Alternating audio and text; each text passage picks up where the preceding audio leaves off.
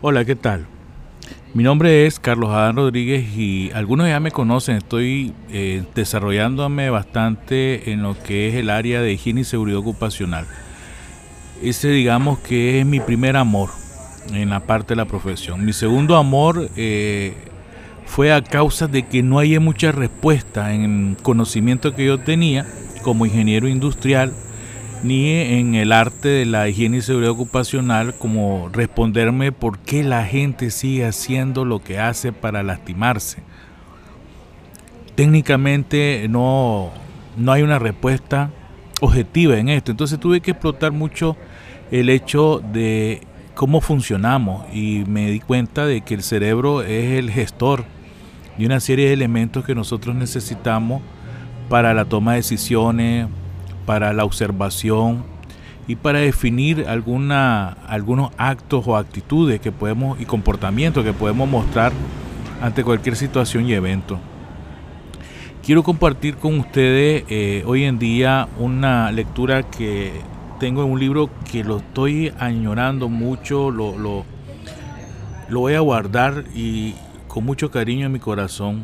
Se llama El contador de historia, lo escribe el doctor Camilo Cruz él ha escrito otro éxito como La Vaca, que ha vendido más de 2 millones y un bestseller.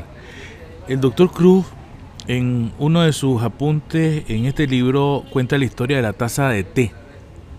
Dice que un monje eh, de Tíbet eh, fue citado por una universidad para hablar con uno de los grandes catedráticos que cuenta la universidad. El hecho que eran seis horas de viaje del Tíbet para llegar a la universidad este señor llega, el sacerdote muy cansado, pero dispuesto para hablar con este catedrático y el catedrático pues desde que llega el monje empieza a llenarlo de ideas de, que, de lo que él entiende, comprende sobre el Zen. Tanto que después eh, le dice el catedrático que quiere seguir hablando. Entonces el monje le dice, sí, podemos hablar, eh, seguir hablando del tema vamos a, lo invito a una taza de té y lo invita a una taza de té aparte, ¿verdad? Donde termina eh, oficialmente el, momento de la charla. Siguen con la charla, pero esta vez el monje solo escucha mientras sirve el té. El catedrático, pues haciéndose como el que manejaba más la información, empieza a hablar más sobre el zen y hablar y hablar, mientras que el monje eh, le escucha y empieza a derramar un poco del té de la taza a la escudilla y sigue eh, echando el té y se derrama el té de la escudilla y empieza a chorrear una parte de la mesa. El catedrático al ver esto se percata y dice, ah, he, estado hablando tanto que distraje al monje. Entonces le dice, mira, eh, se está eh, chorreando el té de la taza. El monje para inmediatamente eh, de echarle y le contesta algo bien bonito, que esto es lo que a mí me ha impactado, dice. Por supuesto que lo veo, y así mismo veo que tal vez no haya nada, nada nuevo que yo pueda enseñarte sobre el Zen, puesto que tu mente parece también ya estar llena. Y esto es en el momento, a mí en el rol de capacitador, de ser un speaker en algún momento, hablar sobre diferentes temas en las universidades, en espacios de industria, en dar conferencias eh, a nivel regional, me encuentro mucha gente de que, no, no, quieren conectarse con lo que vos estás hablando. Podemos decir que eso no sabe lo todo. Esta gente que cree que sabe todo. Y una de las grandes lecciones que yo he aprendido de esto es que hay un, un momento en mi vida donde reconocí no saberlo todo y donde me di cuenta y, hice propio uno de los dichos y lo tengo en mi Facebook eh, de mis palabras favoritas, solo sé que no sé nada. Que esta la dijo Sócrates cuando se le dio el premio al mejor sabio de la tierra, ¿verdad? En Grecia. Cuando le dan este premio, eso es lo que él contesta recibir el premio. Y realmente yo me vi en este, en este lío cuando empecé a salir del país y a encontrarme otros profesionales donde el punto de vista de ellos pues me hizo hacer una gran eh, recapacitación, digamos. el observar de que estaba, que cuán lejos estaba de mis conclusiones o mis puntos de vista. Me dio tristeza, pero también me llenó de gana de aceptar el desafío de empezar a recorrer ese camino y tratar de llegar donde estaban los otros. Pero también igual, en ese momento eh, hice clic y entendí, ¿verdad?, de mis capacidades, de mi vivencia, y empecé a explotar mejor lo que ya había vivido, lo que ya conocía, y empecé a darle ese enfoque eh, más humano y más conectado con la vivencia de las otras personas.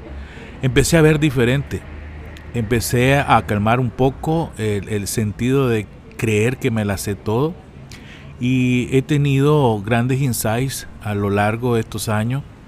¿Qué te puedo decir un poco sobre eh, marketing? He estado con muchos colegas que recibieron conmigo neuroventas, eh, con Jürgen Clark, y me he encontrado un poco de elementos nuevos.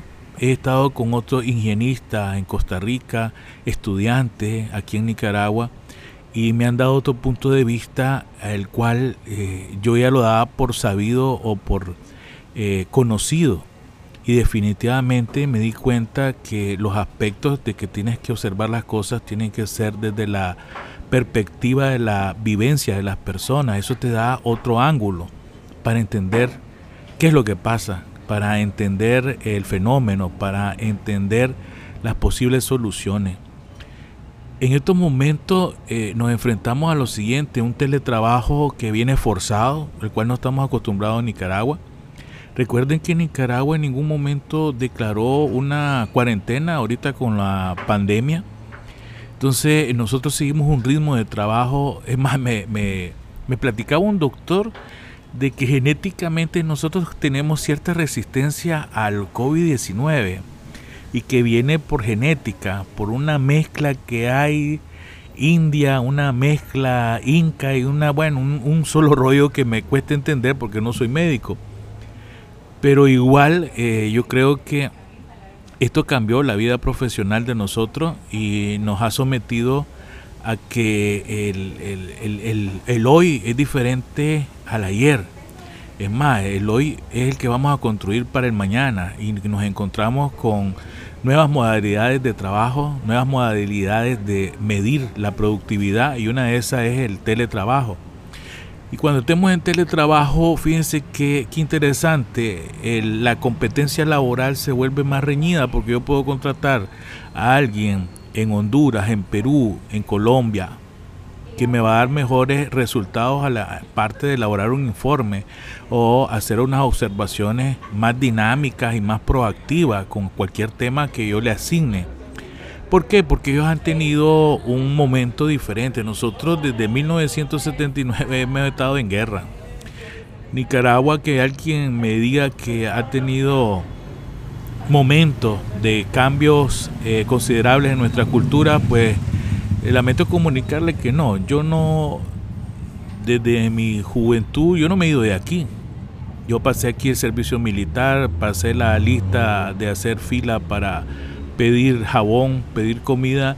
He estado aquí en los momentos eh, del TLC, he estado aquí en los momentos que la industria empieza a cambiar, he estado aquí en las buenas y en las malas, en esta patria que amo y adoro y he entendido muchos elementos de la educación que nos han quedado cortos, que a nivel regional nosotros tenemos que ir avanzando, que también he descubierto que eh, tenemos, digamos, luces de esperanza por el hecho que hace poco estuve con unas personas que estaban viendo robótica y a nivel eh, del mundo con edades de 9 a 12 años, Nicaragua se encuentra en un puesto eh, privilegiado de 60 países, está a la mitad, casi como el número 30, y está arriba de Japón en la parte de robótica. Eso me dio mucha esperanza.